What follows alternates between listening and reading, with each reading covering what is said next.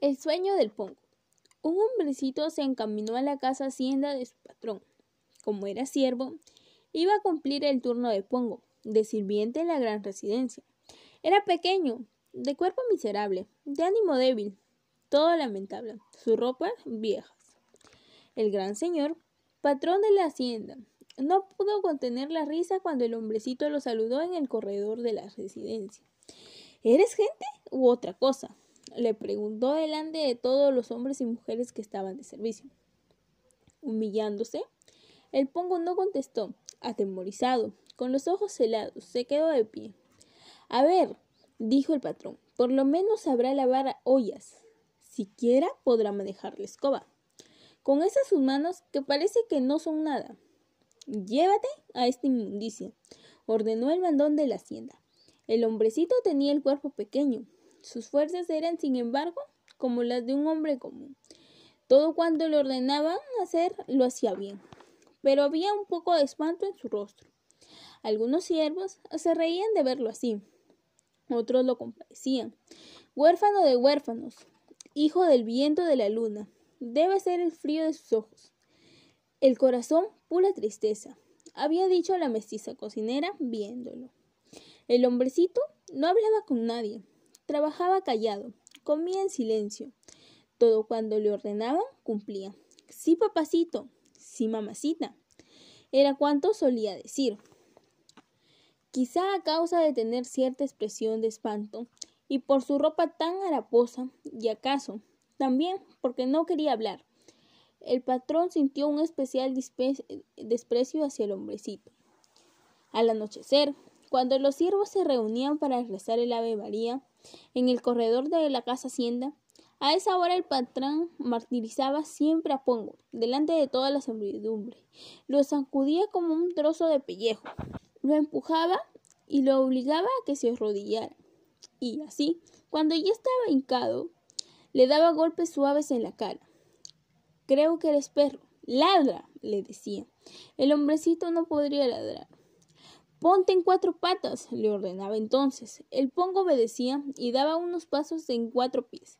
Trota de costado, como perro. Seguía ordenando, ordenándole el hacendado.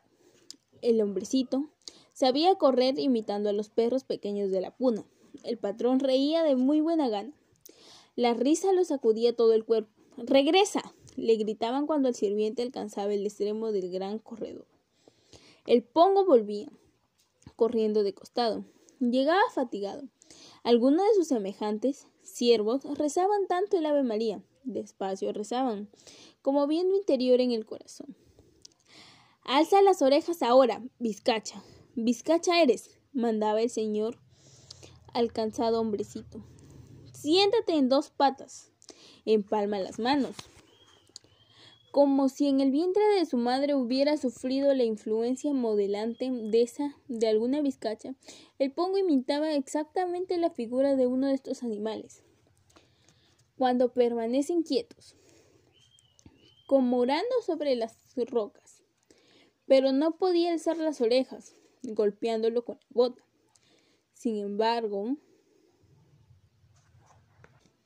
sin patearlo fuerte, el patrón derribaba al hombrecito sobre el piso de ladrillo del corredor.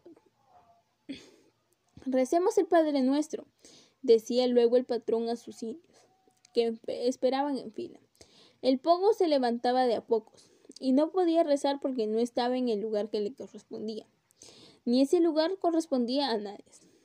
En el oscurecer, los siervos bajaban del corredor al patio y se dirigían al caserío de la hacienda.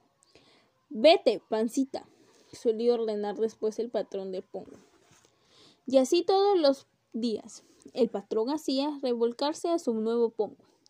Delante de la servidumbre lo obligaba a reírse y a fingir llanto.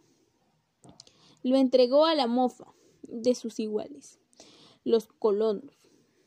Pero una tarde, a la hora del Ave María, cuando el corredor estaba colmado de toda la gente de la hacienda, cuando el patrón empezó a mirar a Pongo con sus ojos, este hombrecito habló muy claramente. Su rostro seguía un poco espantado. Gran señor, dame tu licencia. Padrecito mío, Quiero hablarte, dijo. El patrón oyó lo que oía. ¿Qué? ¿Tú eres quien hablaba? ¿U otro? preguntó, golpeándolo con la bota sin patearlo fuerte. El patrón derribaba al hombrecito sobre el piso del corredor. ¿Tu licencia?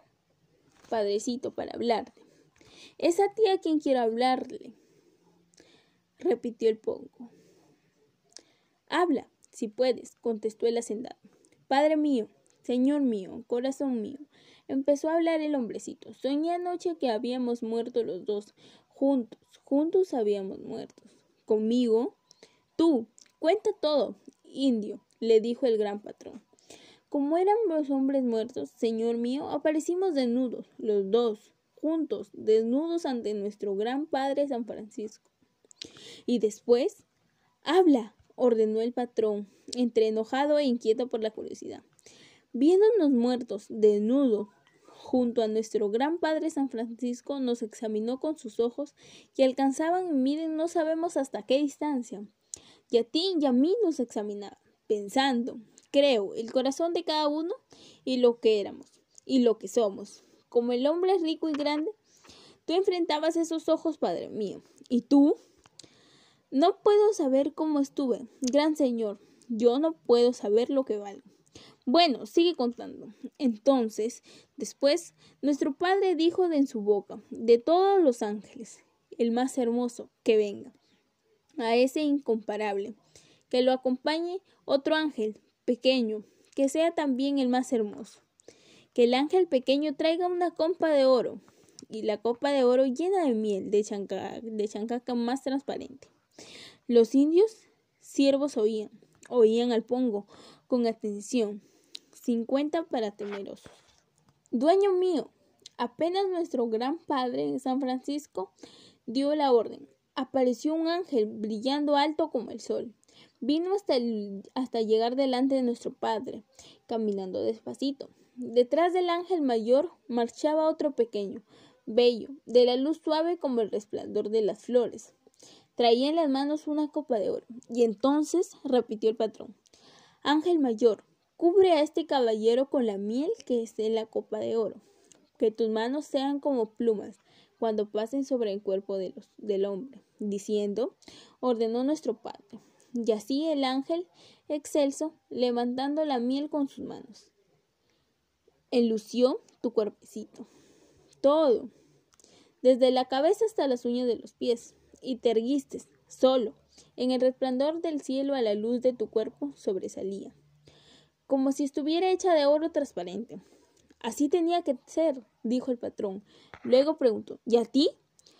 Cuando tú brillabas en el cielo, nuestro gran Padre San Francisco volvió a ordenar.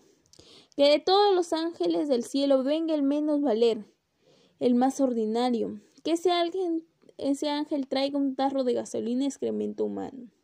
Y entonces un ángel que ya no valía, viejo, de patas escamosas, al que no le alcanzaban las fuerzas para mantener las alas en su sitio. Llegó ante nuestro padre. Llegó bien cansado, con las alas chorreadas, trayendo en las manos un perro grande. Oye, viejo, ordenó nuestro gran padre, a ese pobre ángel, embandurna el cuerpo de este hombrecito con el excremento que hay en la lata que has traído. Todo el cuerpo, de cualquier manera, cubre como lo como puedas, rápido. Entonces con sus manos nudosas el, el, ángel viejo echa barro en la pared de una casa ordinaria sin cuidado y aparecía avergonzado en la luz del cielo, apestando. Asimismo tenía que ser, afirmó el patrón. Continúa. O todo concluye aquí, allí. No, Padrecito mío, Señor mío, cuando nuevamente, aunque ya no de otro modo, nos vimos juntos los dos ante nuestro gran Padre San Francisco, él volvía al mirarnos también nuevamente ya a ti y a mí. Largo rato, con sus ojos que colmaban el cielo. No sé hasta qué Honduras nos alcanzó, juntando la noche con el día. En Los Ángeles debían hacer con ustedes. Ya está hecho. Ahora, lámanse el uno al otro despacio, por mucho tiempo. El viejo ángel rejuveneció de esa misma hora. Sus alas recuperaron su color negro. su gran fuerza. Nuestro Padre lo encomendó a vigilar que su voluntad se cumpliera.